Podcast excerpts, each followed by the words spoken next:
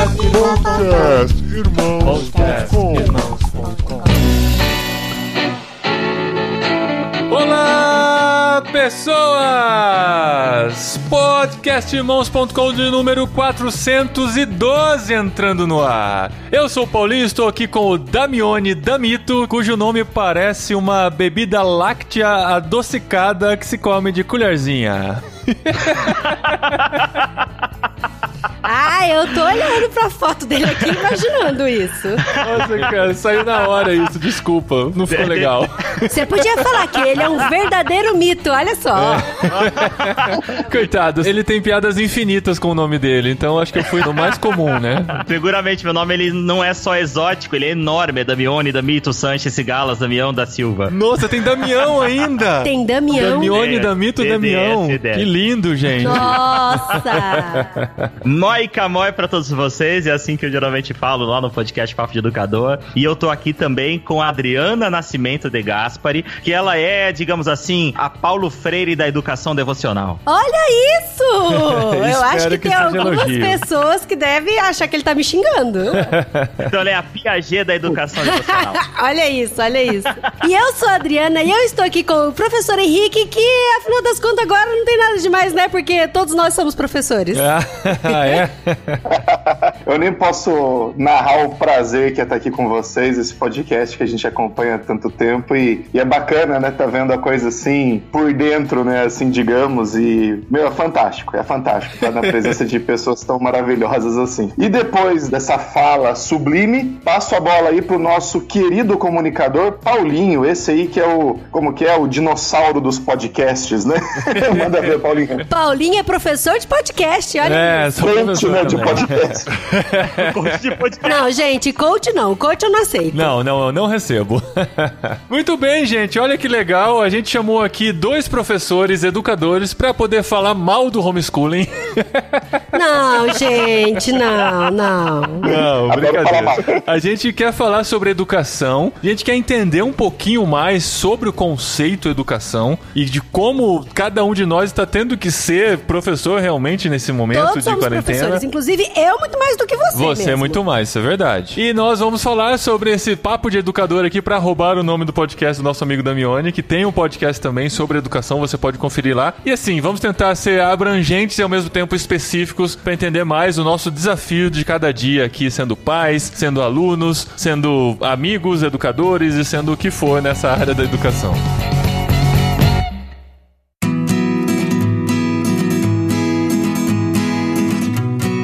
Vamos falar sobre educação. Na verdade, assim, a gente já fala sobre educação sem saber que está falando sobre educação quando nós estamos passando conteúdo aqui através do podcast e tal. E nesse momento em que estamos vivendo a quarentena, em que cada um está tendo que se virar, né, para aprender, para crescer. Quem é aluno de faculdade está dando seu jeito, quem é pai está dando seu jeito para passar um pouco de conteúdo para seus filhos, tentando entender essa rotina aqui. A gente não vai falar exatamente sobre a rotina da quarentena, porque a gente vai deixar para falar isso no plantão da quarentena dessa semana, que vai ser uma continuação desse papo, mas a gente quer entender um pouquinho mais os conceitos de educação e vamos tentar aqui, eu e o Adri, tentar fazer com que os professores não falem o tempo todo e não dominem o assunto, porque Não, se gente, deixar, eu vão sou falar. esse tipo de aluna. Eu interrompo o professor toda hora, não deixa o professor falar. não deixa, é verdade. A gente vai interromper os professores aqui. Mas antes de mais nada, eu gostaria que vocês se apresentassem, Damione e Henrique. Pode começar pelo Damione, porque se a gente ou pela letra alfabética, ordem ou alfabética pela quantidade de nome estranho que ele tem. É, também é justo. Eu gosto de me apresentar, sobretudo, como um apaixonado pela educação. Também gosto de me apresentar como alguém que gosta muito de viajar. Eu sei que existem pessoas que falam biscoito, mas eu falo bolacha, me desculpem por isso. Eu sou pai do Luquinhas e da Bia, o esposo da Lani. E o Damione, professor, eu gosto de me apresentar com uma palavra que eu inventei. Eu gosto de me chamar de Proficaster. Então, eu sou professor lá no Instituto Federal de Educação. Um abraço para meus alunos, coordenador da pós-graduação em temas transversais. E eu também sou podcaster no podcast Papo de Educador. Então, eu consigo unir atualmente, né, as minhas duas grandes paixões, a educação e a comunicação por meio dos podcasts. Aí, em relação à formação, é interessante que eu comecei a minha vida profissional na área técnica, então eu cursei curso de tecnologia em redes de computadores, me especializei nessa área, e aí eu cursei a pós-graduação em educação escolar, né, o mestrado em educação escolar, e fiz especialização na formação de professores e metodologia legislativas lá na Finlândia. Nossa, que chique! Aí não é pouca coisa não, hein? Eu nem sei se é muito boa a faculdade, mas só de falar que é na Finlândia, a gente já Ah, fica. gente, na Finlândia É gelado, é sensacional. gelado, é gelado. Mas, gente, você já viu a Aurora Boreal? Eu tentei por duas vezes, eu fui bem no extremo norte, lá na terra do Papai Noel, na Lapônia, e eu não consegui, se acredita, porque você só consegue ver a aurora quando tá muito, muito frio. O problema é que quando geralmente tá muito, muito, muito frio, o tempo também tá fechado. Então precisa ter uma combinação Ah. assim, precisa ter um, um nível alto de radiação solar, precisa estar muito frio e o tempo precisa estar limpo. Então é muito difícil. E a Adri assiste filmes e séries que qualquer coisa que vai mais perto do Polo Norte já tem a Aurora Boreal. Ela fala: Eu preciso ver a Aurora Boreal. Gente, eu já combinei com a minha amiga que mora no Canadá. A gente vai junta ver a Aurora Boreal lá É. na Islândia. Foi lá que a gente combinou. É, mas o que, que tem a ver o Canadá, Adri? Ai, amor, mas é só pra ela saber que ela é a Não, minha amiga do Canadá, que eu não combinei com nenhum. qualquer outra amiga. Foi com a minha amiga do Canadá, viu? Mas não faz sentido nenhum. O que, que é? Você vai pra Ah, mas no- Islândia, mas no Canadá? Canadá dá pra ver também a Aurora que é Boreal. porque Ai, você... é ela porque ela quer ver na Islândia. Ela acha que lá é mais bonito. Ah, não, tudo tá bom. E como a gente vai estar morando na Espanha, pra gente acho que vai ser mais perto. Ah, tá bom. Sobe lá no vulcão e vê lá de cima, né? Top. e você, Henrique? O meu nome é Henrique, eu sou historiador e também sou professor de história. Pode parecer que não, mas tem uma distinção entre uma coisa e outra aí, né? Eu sou um apaixonado também por educação. Eu acho que quando a gente entra nesse. A gente costuma falar até que educação não é um ramo profissional, né? É um estilo de vida mesmo, né? Porque você não tem um botão desligar professor, né? Você é professor em qualquer lugar que você vai. Você não consegue desprofessizar, né? não tem como você fazer isso.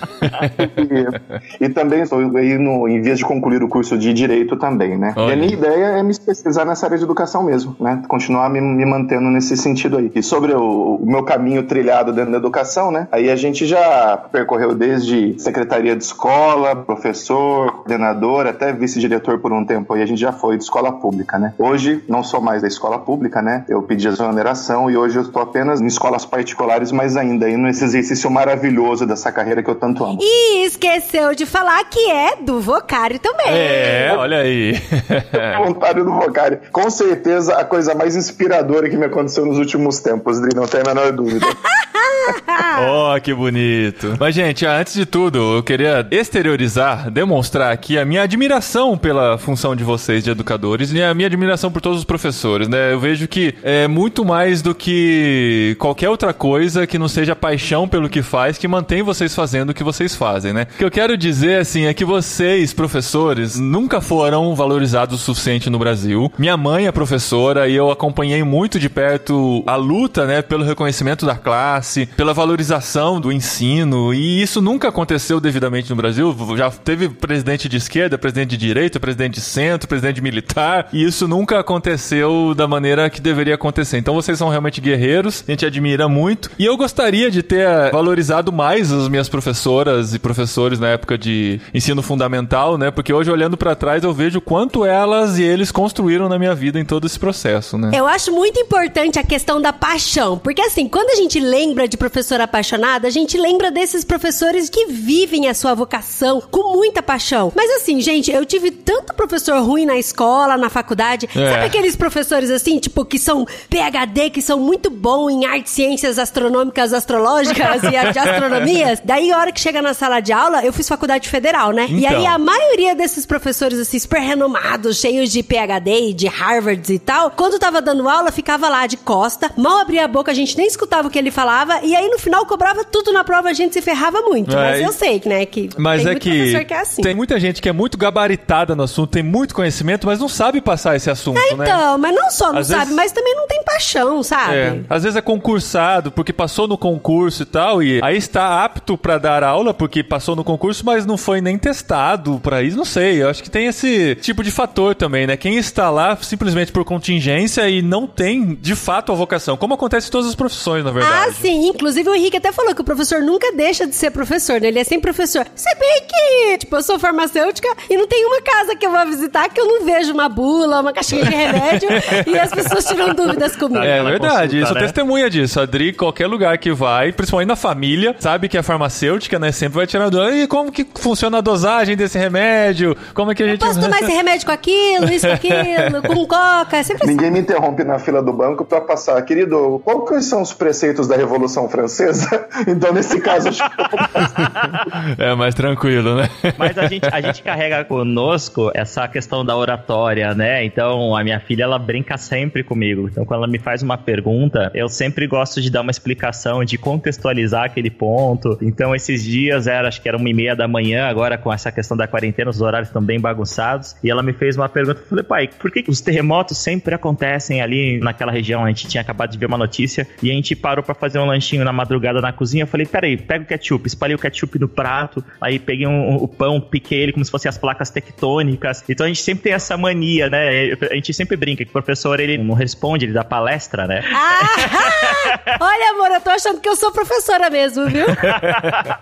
é porque, assim como os podcasters, nós somos faladores profissionais, né? Nós vivemos praticamente isso. Apesar que, olha, existe agora na educação um movimento que está mudando isso, né? Então, historicamente, a educação, nesse modelo de educação que existe desde o século XIX, que infelizmente ainda é reproduzido. Então, se nós pegarmos fotos aí de 150, 200 anos atrás de uma escola, de uma sala de aula e compararmos com as escolas que os nossos filhos estudam, isso não vai causar um grande estranhamento. Não é tão diferente assim. Mas existe um grande movimento chegando na educação mundial e está chegando na educação brasileira de mudar esse paradigma, né? De mudar um pouquinho essa centralização no educador. Não desvalorizando o educador, mas talvez novas atribuições. E aí, claro, existem discussões gigantes e eu tomo muito cuidado. Eu costumo falar sempre muito com professores e a gente tem que tomar muito cuidado como a gente fala, porque absolutamente nada, nada, nada, nada na educação, ela é unânime. Não existe unanimidade dentro da educação, muito porque a educação, ela em sua natureza muito crítica, né? Então, essas novas metodologias, a gente chama isso de metodologias ativas, ela tem transformado o papel do educador dentro, inclusive, da própria sala de aula. Inclusive, essas metodologias, elas questionam até o papel da própria sala de aula, né? E quando a gente vai falar de educação, eu acho que é extremamente importante a gente deixar claro qual é o tipo de educação que nós estamos falando. Porque assim, é importante deixar muito claro que a educação, ela acontece em todos os lugares e em todo momento. Sim, a educação, ela não tá limitada a quatro paredes, sabe? E também, assim, ela não tá limitada a métodos, a jeito, E nem a didática, sala de aula, nem né? tipo, Justo. sabe? Porque assim, apesar da gente achar que não usa muitas coisas, mas a gente usa. Eu lembro uma vez que o professor tava dando um ensinamento sobre fórmula de Bhaskara. Daí eu ficava, meu, onde que eu vou usar fórmula de Bhaskara na minha vida, sabe? E aí eu lembro uma vez que o professor de matemática tava discutindo comigo e falando: olha, a gente vai usar sim muita coisa na vida. Gente, desculpa, mas eu era dessas, viu?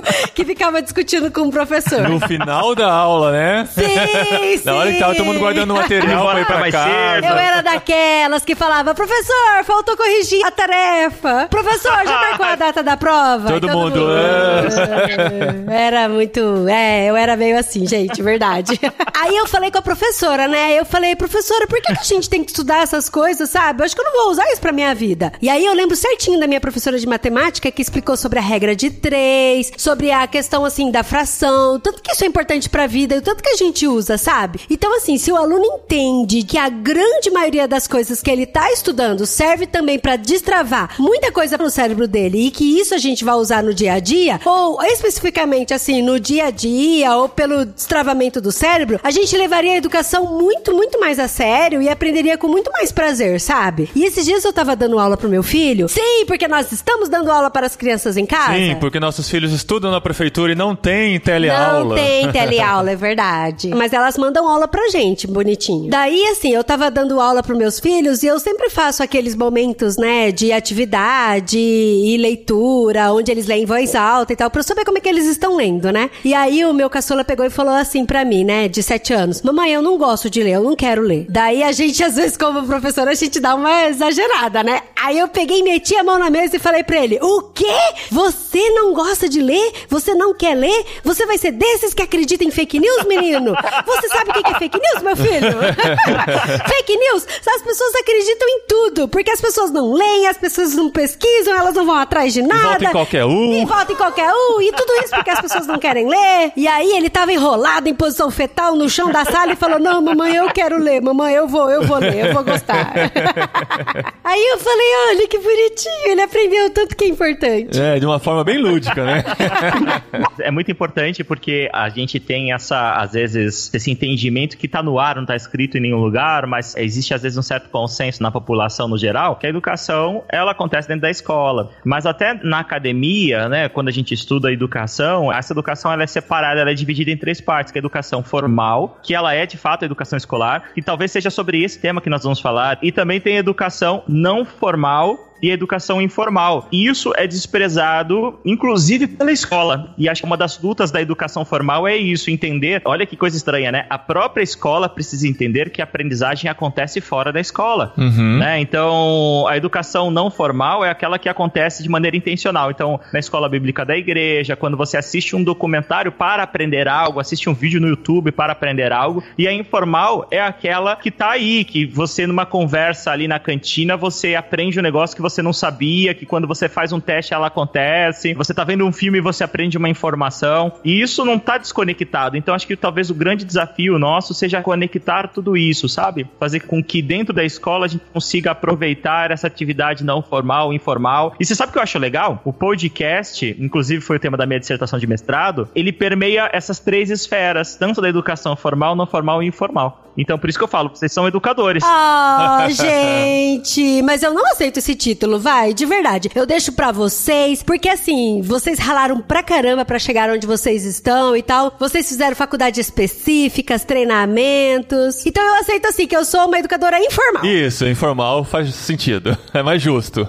O que você falou, Damione, do desafio de conciliar, né, o formal com o informal, o não formal, a grande dificuldade é com você com vários alunos dentro da sala de aula, tendo várias realidades diferentes, conseguir conciliar isso, né? Como que vocês têm pensado nisso e quais são as estratégias para que isso aconteça assim de uma maneira mais eficaz dentro da sala de aula? O que acontece é o seguinte, a gente dentro desse princípio de abertura da educação, eu acho isso uma coisa muito legal, porque a gente acaba quebrando uma série de paradigmas paradigmas. Então, antes, a própria escola, não só enquanto instituição, evidentemente, mas os professores também, né, como parte desse processo, a gente tomava muito pra gente a responsabilidade de coisas que não estavam necessariamente no nosso controle. Então, a gente exigia que, por exemplo, o aluno ele decorasse, a gente exigia que o aluno ele tivesse um certo comportamento dentro de sala de aula, e ao longo dos últimos anos, nós fomos moldando os alunos para se encaixar dentro desses mecanismos. Acontece que 2020 apareceu.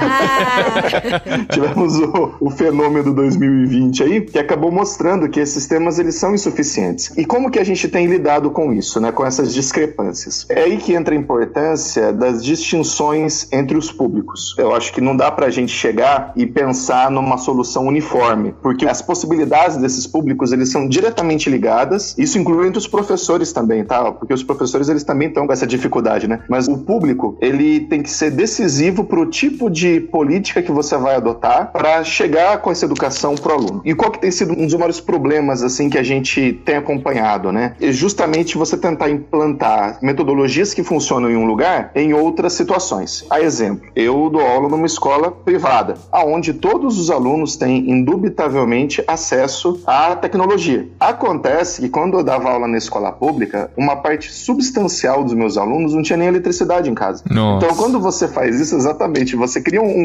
um, vazio no processo de aprendizagem que a família também não está estruturada. Porque quando você fala, por exemplo, de um público como o público que eu dou aula no particular, que geralmente tem uma das pessoas em casa, tem um canto do estudo, a imensa maioria dos meus alunos tem um canto do estudo com uma mesinha, com um computador. Então tudo isso acaba provocando uma ruptura muito pequena. Existe essa ruptura, tá, Paulinho? Eu não vou dizer que ela não existe, quando a gente uhum. olha para a educação brasileira, eu acho que é muito importante a gente ter um, um, cuidado bastante grande de entender que nós não temos um Brasil, nós temos Brasils ou Brasis, né? Os linguistas que me perdoem, mas eu não sei ainda como pluralizar o nome do nosso país. Ah. Porque num dos podcasts do Irmãos, eu ouvi um dos convidados falando que para a gente entender a educação, para a gente falar de educação, a gente precisa generalizar, né? Na verdade, eu não vou falar qual é, tá, gente? Pra gente, vocês sabem. a gente não falou muito sobre educação no Brasil. mas, na verdade, esse é é o grande erro. A gente não pode, de maneira alguma, generalizar a educação do Brasil. Então, nós temos que, pelo menos, dividir em alguns Brasils diferentes para que nós possamos falar de educação. Amém. Difícil a gente entender, nós estamos em São Paulo, eu não sei. Bom, eu sei aonde vocês estão, em Sorocaba, estão aqui em Vinhedo, nós estamos relativamente perto. A gente precisa entender que a gente está, digamos assim, no creme de la creme do Brasil. Sim. Nós estamos numa área altamente desenvolvida e, mesmo assim, existe uma diferença monstruosa de determinadas instituições de um bairro para outros bairros. E essas diferenças, elas são em muito exponencialmente aprofundadas quando nós falamos, por exemplo, vamos dar um exemplo do Nordeste brasileiro, quando nós falamos, por exemplo, da educação da região do litoral e da região central, do interior do estado. E assim, eu tô dando Nordeste, mas isso é muito clichê, porque se a gente trouxer isso pro Sudeste, isso também acontece. Então, se a gente analisar a educação aqui da nossa região, da região metropolitana de Campinas e Sorocaba, e nós partimos um pouco mais para as bordas do estado, para a região do interior do estado, ou então a gente vai lá para o norte de Minas Gerais, algumas regiões do Rio, são índices educacionais extremamente diferentes, uhum. né? Então o Brasil é um país extremamente desigual. Então a primeira coisa quando nós falamos de educação é separar desse lugar, separar de quais alunos nós estamos falando, de qual educação nós estamos falando. Mas é claro, existem algumas coisas que a gente pode falar, que a gente pode talvez generalizar, que é a questão da aprendizagem. É, então, você está falando que existem realidades diferentes, existem processos de aprendizado diferentes, mas assim, como tratar essa situação tão heterogênea em um ensino que prepara basicamente os estudantes para prestarem o vestibular e caírem todos na mesma cesta e continuarem a partir daí? Parece que assim, são vários rios, vários afluentes de rios que vão se conectando e se juntando, alguns vão morrendo no meio do caminho e tal, e todos vão afluir num único rio que é o ensino superior, o Enem, vestibular, ensino superior. Como que vocês entendem essa grande heterogeneidade e como vocês entendem esse processo de aprendizado para poder chegar em algum destino? Ou essa visão tem que ser mudada de que todo mundo está sendo formado para prestar vestibular, por exemplo? Esse realmente é o grande desafio da educação. Hoje, com o avanço das ciências, inclusive a neurociência, né, que é a ciência que estuda, entre outras coisas, como o nosso cérebro funciona, como a aprendizagem acontece, a gente conseguiu entender já que existem diferentes estilos de aprendizagem, né? Então, o que antes era talvez uma suposição, hoje é ciência. Então, hoje já se sabe que as pessoas têm estilos de aprendizagem diferentes e, e esse modelo de educação que eu comecei a, no início do episódio falando sobre ele, lá do século XIX, ele já não é mais ó, o método, né? O meio mais, digamos assim, interessante de ajudar essas crianças, esses indivíduos de produzirem conhecimento. E aí que então vem, junto com a neurociência, essas novas formas de ensinar. E é muito importante fazer aqui um paralelo, porque quando a gente fala de atividades de ensino, aprendizagem, de educação, a gente sempre menciona isso como, de certa maneira, como termos análogos ou como sinônimos. E de fato não são. É possível que haja ensino e não haja aprendizagem. Da mesma maneira, é possível que haja aprendizagem sem que haja ensino. Uhum. Então, tem um pensador que eu gosto muito da educação que ele fala que a meta do sistema educacional de todo educador é proporcionar o máximo de aprendizagem com o um mínimo de ensino. Olha Porque, só. de maneira alguma, a motivação do aluno deve ser a avaliação. De maneira alguma, a motivação do aluno deve ser o Enem. Porque quando o aluno ele tem uma motivação que ela é intrínseca, que ela surge dentro dele por meio de uma curiosidade de entender algo, ou de aplicar algum conceito, ou de resolver um problema, essa aprendizagem ela é exponencialmente maior. E essa área hoje em dia de estudo, né, de aprendizagem e não mais ensino, a gente chama de metodologias ativas. A gente usa metodologia ativa como se fosse uma única coisa, mas na verdade metodologia ativa é um termo guarda-chuva. Embaixo dele tem dezenas de metodologias e formas diferentes de provocar não o ensino, mas provocar a aprendizagem. Cara, eu acho que tem tudo a ver com provocar curiosidade, sabe? Porque assim, o professor tem tão pouco tempo na sala de aula. Tipo, quando eu estudava eram cinco tempos. Então era o quê? 45 minutos cada tempo, sabe? Então daí o mais importante. Você tá se entregando aí, viu, Dri? é. é, mas o Mato Grosso do tá Sul. Né? Ah, gente, mas o Mato Grosso do Sul era cinco tempos. Como é que chamava o ensino médio no Mato Grosso do Sul? Era científico. Científico, olha aí. mas era assim, era cinco tempos. Então, assim, era 45 minutos cada tempo, sabe? Como que o professor vai ensinar em 45 minutos sobre a tomada da Bastilha, por exemplo? É muito pouco tempo, sabe? É muito complexo para ensinar em tão pouco tempo. E aí o que, que os meus professores faziam? Eles criavam uma curiosidade muito grande com a gente, aonde assim, geralmente quando terminava a aula, a gente continuava lendo, lendo, lendo para saber o que que era a tomada da Bastilha, o que que aconteceu, sabe? Por conta dessa curiosidade. E olha só que curiosidade, a maioria dos meus professores de história eram bons contadores de história, é, viu? faz sentido, E né? muitas vezes a gente pegava o livro e continuava lendo o resto da história em casa, sabe? Então, pra mim, assim, eu acho que o grande desafio que o professor tem é provocar esse instinto de curiosidade no aluno. É você lançar isso no coração dele e ele ser provocado a ponto de correr atrás e pesquisar sozinho, sabe? E o aluno ele vai acabar indo atrás das coisas que mais lhe interessam mesmo, né? É normal. Isso acho que até vai encaminhando ele pra vocação dele, pra profissão. O que te gera interesse determina muito o que você vai querer fazer pelo resto da vida, por exemplo, né? Então a gente vê aqui em casa já, cada um deles com seus interesses próprios, cada um deles vai se aprofundando mais em temas que são mais interessantes pra ele. Trazendo um pouco para aquela questão que o Paulinho tinha falado a respeito da preparação para o vestibular, né? Aí já é um problema que é institucional, porque infelizmente nem mesmo para o vestibular exige-se uma postura de educação pública. E quando eu falo educação pública, eu não estou falando de ETEC, eu estou falando daquela escola do teu bairro, né? Estou falando daquela escola, assim, teve um alemão que eu conheci aqui em Sorocaba que ele veio num trabalho da Jocum e daí ele falou que se houvesse um ataque zumbi ele se refugiaria numa escola pública, né? Porque foi dentro de uma escola. Caramba, eu vivo falando isso pro Paulinho e pros meninos. Eu falo pra eles, olha, se tiver um ataque zumbi, aonde que a gente vai? Pra uma escola. Porque assim, escola tem tudo que a gente precisa. Tem um monte de comida na cozinha, tem chuveiro pra tomar banho, geralmente tem sofá também na sala dos professores onde a gente pode dormir e também na escola geralmente só tem duas portas, né? Uma É. porta de entrada e aquela porta lá no cantinho. Henrique, eu fiquei empolgada agora. E tem cara. livros além de tudo, hein? Sim, e tem livros pra gente fazer fogueira em dia de frio, olha só. Mas geralmente não tem internet, tá? É verdade. Mas, gente, no apocalipse zumbi a internet vai funcionar? Não vai funcionar. Tem que ter comida, sofá e livro, pronto. e deve ter umas armas também escondidas lá na escola. Olha, umas barras de ferro e uns pedaços de concreto, eu garanto pra você que tem, viu?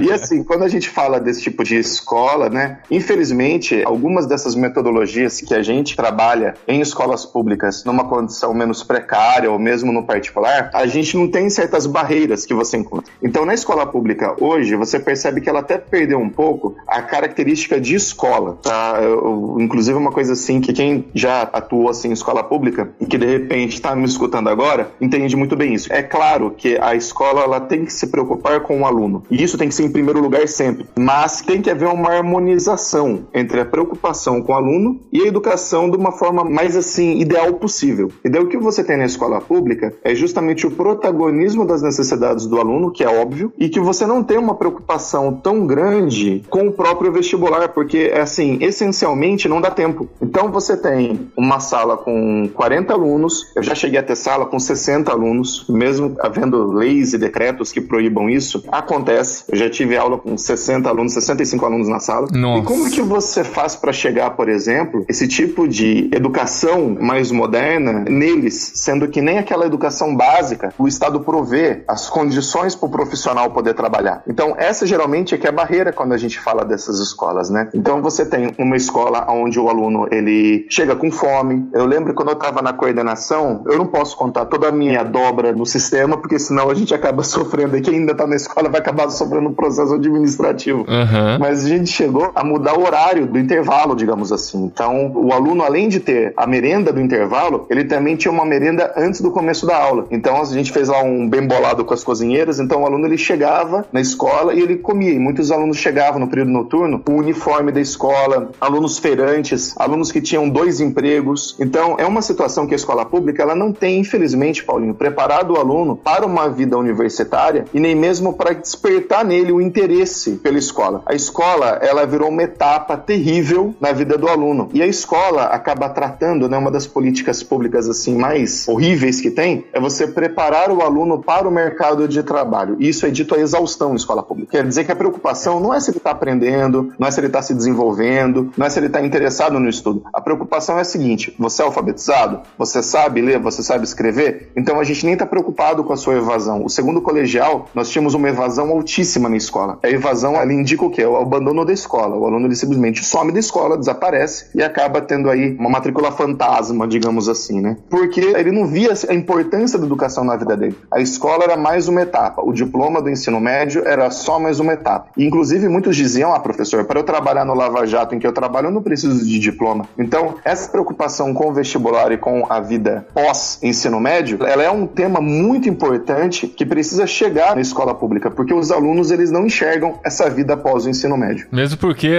muitos dos ídolos deles não têm o ensino completo, né? Tem muitos jogadores de futebol, muitos cantores que são sucesso, que acabam mostrando que você não precisa ter todo esse estudo, todo esse aprendizado para ser alguém na vida, né? Quando na verdade você pega estatisticamente é uma porcentagem ínfima que consegue chegar no sucesso que eles atingem, né? Eu acho Exato. que isso demonstra assim de maneira bastante escrachada isso que o Henrique tá falando, isso confesso que me dói muito ouvir isso e principalmente por saber que isso é realmente a realidade, é a verdade. A importância da escola de pensar em uma educação integral. E quando eu falo de educação integral, é muito importante não confundir com educação em tempo integral. Quando eu falo escola integral, eu estou falando uma escola que prepare o indivíduo para todas as dimensões da vida dele, uhum. inclusive para o mundo do trabalho. E não estou falando de mercado de trabalho, o mundo do trabalho. Isso é uma diferença muito grande. Então é claro, aquele indivíduo ele vai trabalhar, ele vai gerar riquezas para a sociedade, quizás para ele, tomara, né? Mas a escola deveria preparar para essas relações do trabalho e inclusive preparar esse indivíduo para transformar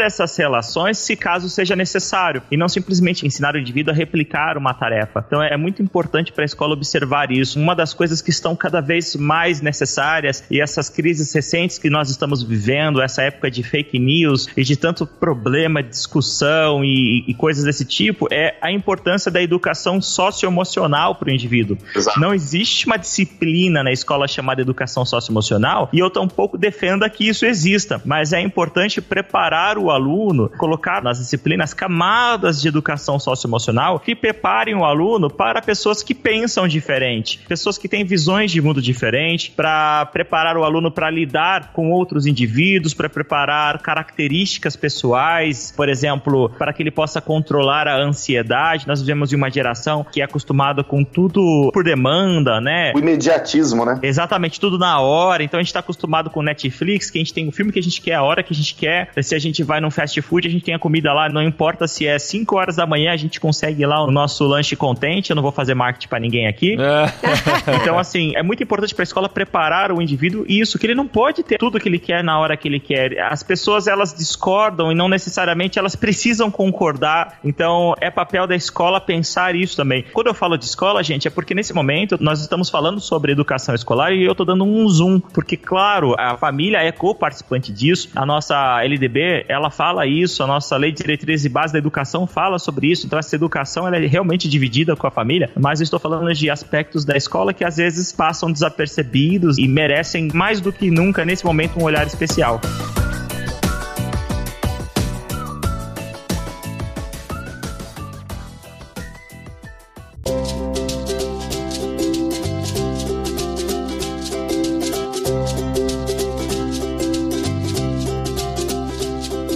Gente, agora eu quero entrar numa polêmica aqui, viu? Com vocês. Hum, polêmica! Música de polêmica, amor. Perigo!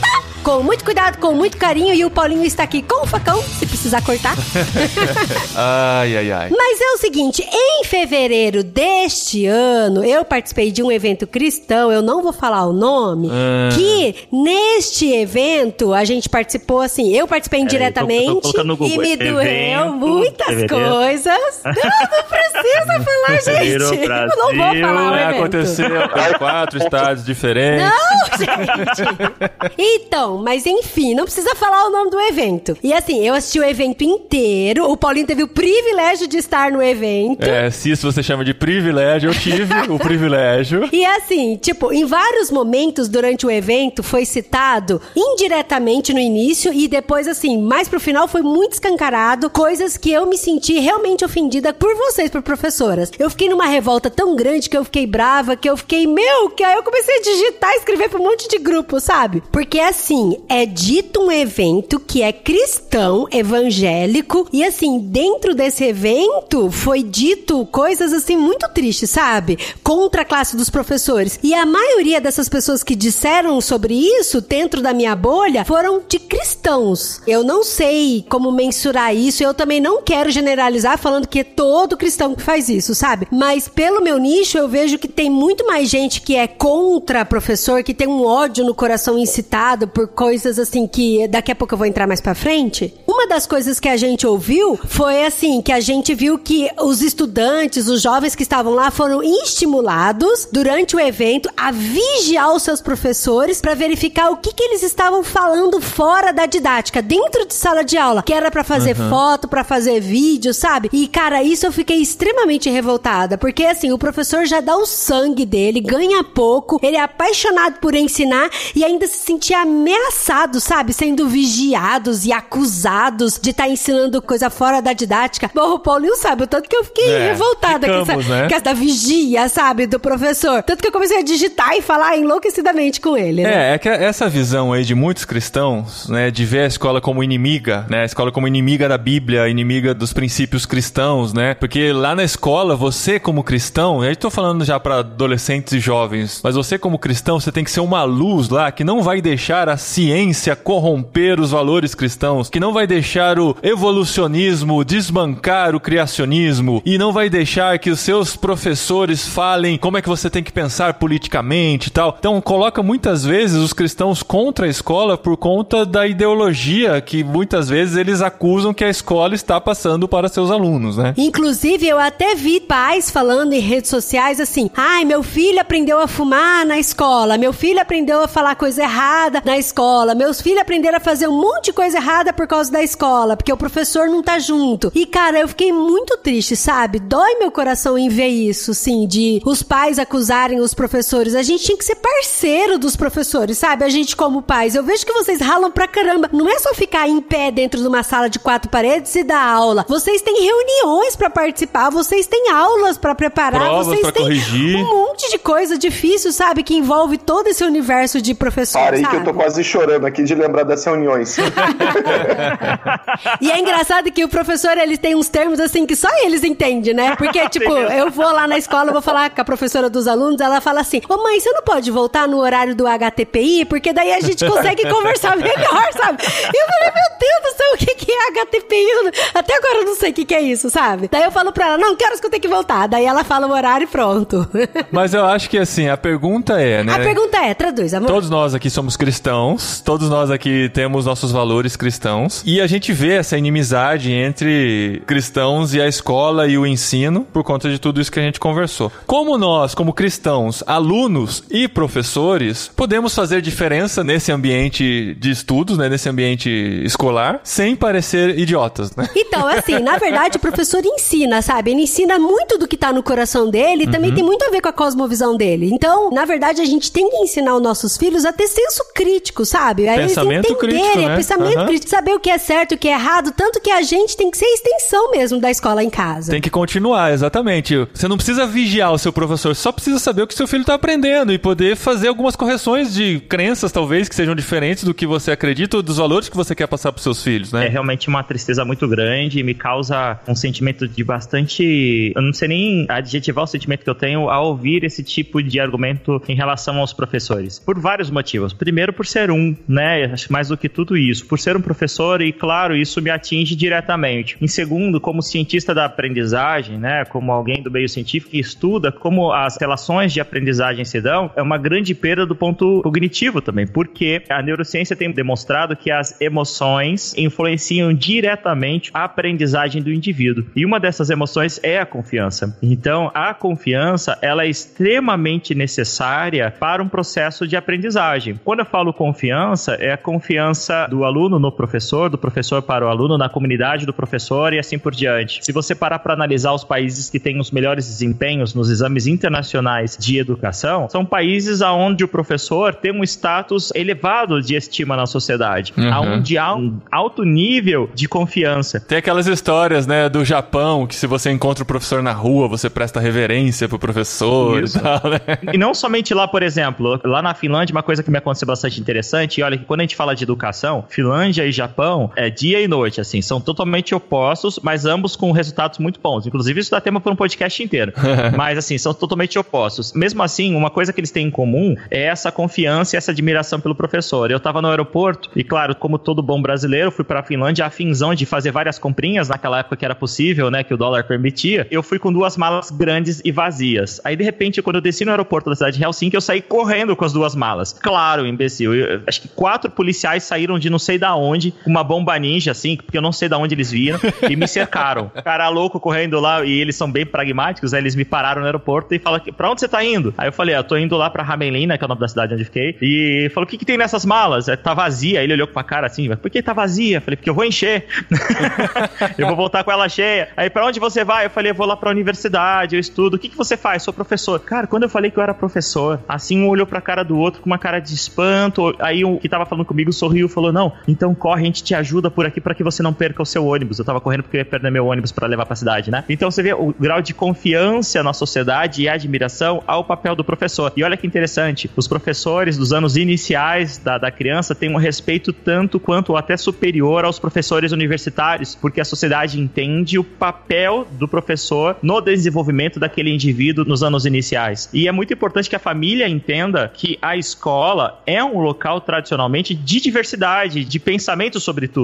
As pessoas pensam diferentes, porque a sociedade é assim. E a gente não pode fingir que a escola não é assim. Então, realmente existe. A educação, ela é questionadora. A educação, ela questiona tudo e todos. Então, é muito importante que nós, como família, possamos ensinar os nossos filhos a dar respostas para essas questões. É o que Paulo fala lá para Romanos, né? Que nós precisamos saber explicar a razão da nossa fé, o que nós cremos, por que, que nós cremos, para que nesse ambiente da escola, que quando vier esses questionamentos, quando vier coisas, e de fato virão, e se não vierem na escola, não se iludam, virão de outros lugares, virá no trabalho, uhum. virá no shopping, virá na TV que seu filho assiste, ele saiba explicar o que ele acredita e por que ele acredita. Exatamente. Né? Então, às vezes, a gente faz o caminho reverso, né? A gente criminaliza, às vezes, a diversidade de pensamento e a gente negligencia esse desenvolvimento como família na parte que nos cabe na educação da criança de ajudá-la a desenvolver o seu pensamento. Ô Henrique, e você que é o doutrinador mor das escolas infantis brasileiras?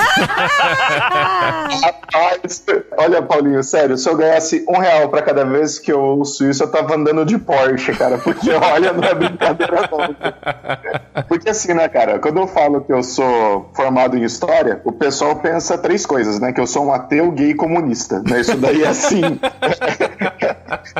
é a relação imediata que é feita, né. ah, deixa eu perguntar, você tá de boina agora, Henrique? Eu, eu na verdade, tá lavando. Né, tá lavando.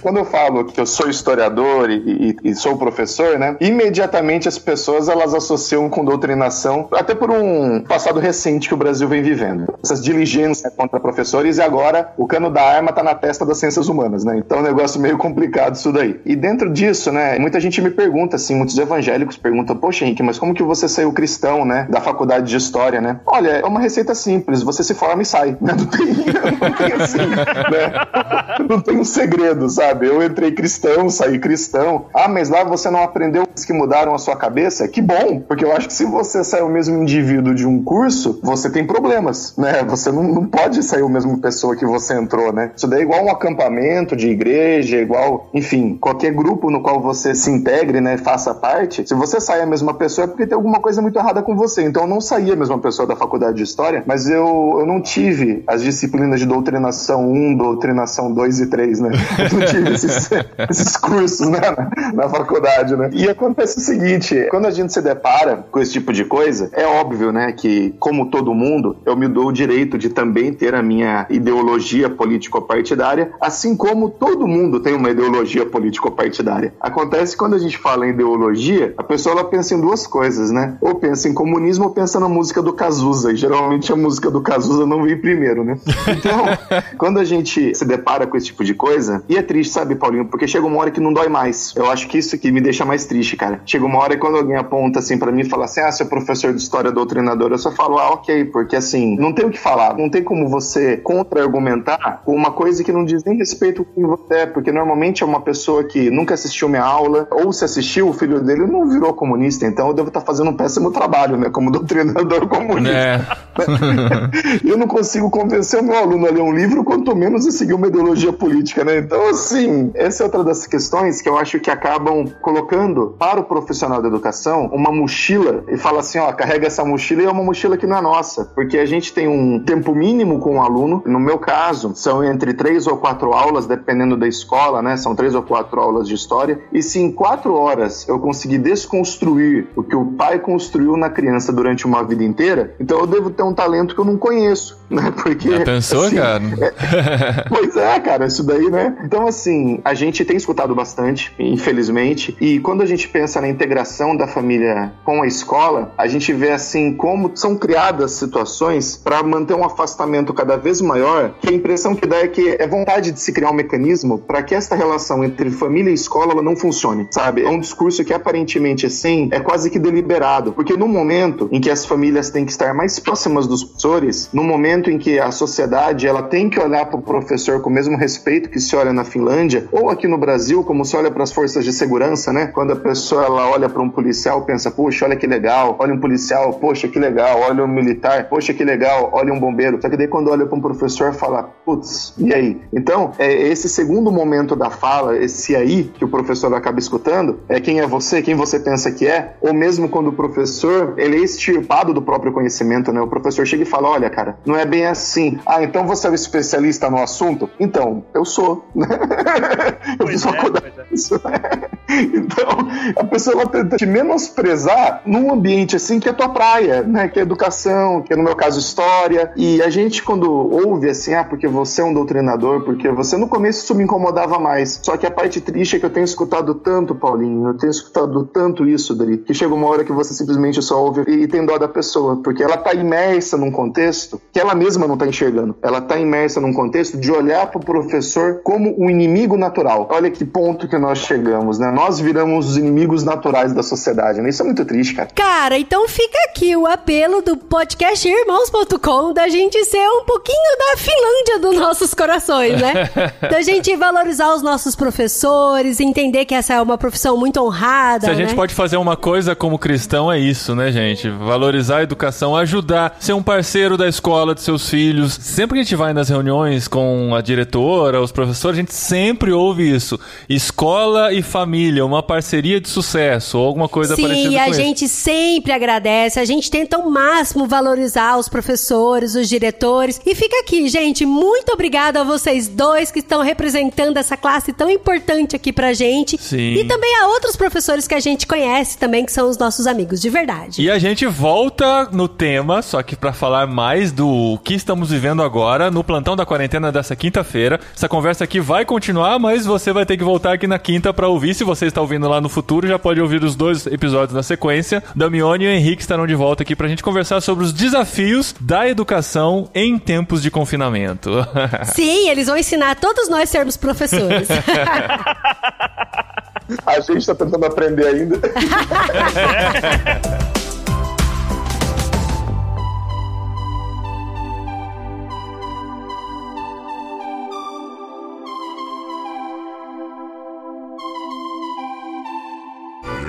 Recadinhos! Legal, Recadinhos! Cash, arroba, No programa anterior. É, que é isso. Muito obrigado. Recadinhos, esposinha! Recadinhos dentro da quarentena! Recadinhos educativos! Recadinhos educadores! Não? Espero que esse programa tenha ajudado vocês a entender um pouquinho mais da educação. Acho que pra gente, né, serviu bastante nesse momento que a gente tá vivendo. E como a gente disse, o papo vai continuar no plantão da quarentena dessa quinta-feira. Sim, sim. Vai ter coisas diferentes, viu? É, a gente vai entrar mais no momento que a gente tá vivendo, né? Do ensino à distância, da educação à distância, do aprendizado da forma que está acontecendo, a gente com filho em casa, pessoas na faculdade. Sim, a gente vai falar até um pouco da dificuldade, né? Que o pessoal tá tendo em ter aulas agora, né? Vai ter tudo isso do plantão da quarentena Sim, não da semana. falar mais nada, né? É. E pra aprofundar mais no assunto, procure pelo Papo de Educador do Damione, um conteúdo muito legal, tem quase 100 episódios lá disponíveis pra você se aprofundar mais e conhecer mais sobre o tema. E no podcastirmãos.com, como você sabe, né, se você ainda não aprendeu a periodicidade dos nossos programas, É, se você tá perdido, assim, os dias que sai o podcast... Aham. Tem muita coisa entrando no ar, sim, isso é verdade. Então você precisa, talvez, se ligar do que está acontecendo. Nessa semana aqui está entrando o podcast regular de irmãos.com. É aquele que não é jet lag, é aquele que não é plantão da quarentena, é aquele que não é literário. É aquele que a gente fala de temas mais abrangentes que tem a ver com vocação e missão, que é o tema principal do que a gente fala aqui em irmãos.com. Na semana passada, tivemos o literário com o livro da Edith Schaefer. Sim. O que é uma família. E na semana que vem temos jet lag. Então é assim que acontece. Uma semana regular, uma semana jet lag. Outra semana regular, outra semana literário. E você entra aqui na rotina dos podcasts de irmãos.com. Paralelamente aos podcasts que entram no ar na terça-feira, neste momento de quarentena, estamos fazendo episódios especiais às quintas-feiras, chamados Plantão da Quarentena. São episódios mais curtos, são os drops que a Adri gosta, que É eu os gosto drops. de falar. Adri não, você que gosta de falar. A Adri gosta que eu gosto de falar. Ah, será que a Adri gosta? Então são episódios menores que a gente é mais direto ao assunto, dá ideias até mais práticas. Os episódios são geralmente rapidão, a gente fala muito rápido nesses episódios. então nessa quinta-feira a gente vai falar sobre educação. Além disso, toda semana também às terças-feiras tem o Ictus Podcast, inclusive hoje entrou uma entrevista com o Zé Bruno do Resgate, com a Conversa de Peixe Grande, que é uma entrevista com ele, e toda semana tem episódios novos no Ictus Podcast. E na última sexta-feira do mês temos o podcast Tangente com a galera do Tangente falando sobre arte, cultura, cosmovisão cristã. E nessa sexta-feira, dia 29, é o último do mês, então tem podcast Tem Tangente conteúdo também. pra caramba, mas Tem se você é perdido, não se liga nas datas e na ordem que nem eu, é só você atualizar seu Spotify toda hora, dar uma olhadinha lá o que, que aparece no podcastirmãos.com. Dá pra seguir a gente nas redes sociais, né? A gente tá no Instagram, no Twitter, no Facebook, todas as atualizações vão pra lá. Também tem o nosso grupo no Telegram pra gente discutir muitos dos temas conversados nos podcasts e uma lista de transmissão tanto no WhatsApp quanto um canal no Telegram com os links pra você acessar todo esse conteúdo aí. Então não tem desculpa pra perder tanta coisa que a gente tá produzindo por aqui. Ó, e o pessoal tem perguntado sobre o podcast Cepal, né? Porque nós não temos tido novos episódios. Porque as temporadas do podcast Cepal dependem do encontro Cepal que Sim, acontece sim. presencialmente todo mês de maio. Lá a gente grava várias entrevistas com missionários que vamos disponibilizando no decorrer do ano. Como não tivemos encontro Cepal agora em maio, era pra ter sido duas semanas atrás o encontro Cepal, nós não tivemos aquário de ideias, consequentemente nós não tivemos a gravação dos podcasts. Então, por enquanto, a gente fica nesse suspenso do podcast Cepal e quando a gente tiver a oportunidade de gravar novamente com os missionários, nós teremos novos episódios aqui. E outra coisa que as pessoas têm perguntado é As sobre pessoas perguntam bastante, né? Mas é bom, perguntem, perguntem. é sobre o nosso projeto da Espanha. Hoje é dia 26 de maio, ou seja, faltam dois dias. Faltam dois dias pra gente sair do Brasil! Ei, pra gente se mudar pra Espanha. Morar na Espanha, hablar solamente em espanhol. Dia 28 é o dia D. É o dia da nossa Se não viagem. tivéssemos tomado essa pancada na história. Agora a gente tem que mudar. O dia 28 era o dia da nossa Era o dia da nossa viagem, a viagem já foi cancelada, a passagem já foi cancelada, cancelada. é. O trecho está em suspenso, né, por conta da quarentena. Então, assim, vamos esperar mais um pouquinho, mas estamos trabalhando, como você sabe, com o objetivo dessa mudança para a Espanha o mais breve possível. Estamos colocando nas mãos de Deus, né, entendendo esperar, aguardar o momento certo, enquanto isso nos preparando, trabalhando muito por aqui. Trabalhando bastante, aprendendo espanhol, Aham. estudando, ensinando espanhol pros filhos. É isso, conhecendo mais sobre a Dando Espanha. aula, ó, ó, de espanhol para os É, filhos. acompanhando as notícias da Espanha e da Europa de forma geral para entender qual é o melhor momento para irmos. Então a gente pede mais uma vez que você ore com a gente, caminhe com a gente nessa jornada e também seja nosso parceiro. Como você sabe, tivemos uma grande desvalorização do real. O sustento que estávamos levantando para a Espanha foi defasado. Então, assim, agradecemos muito a todos vocês que já participam desse sustento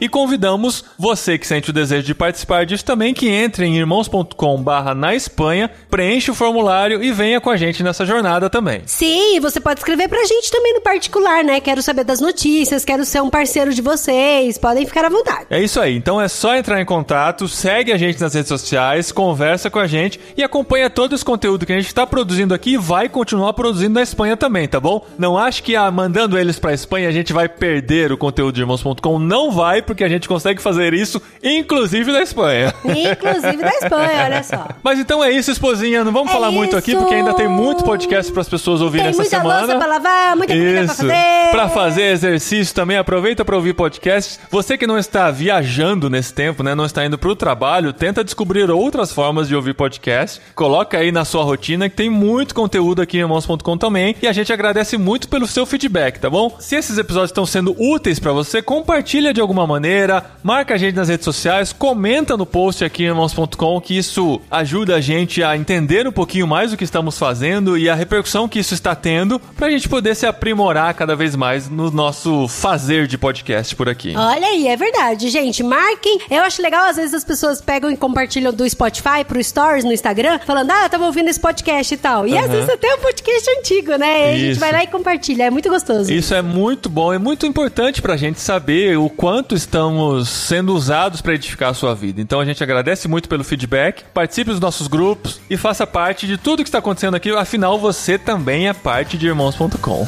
Até quinta-feira, gente. Valeu!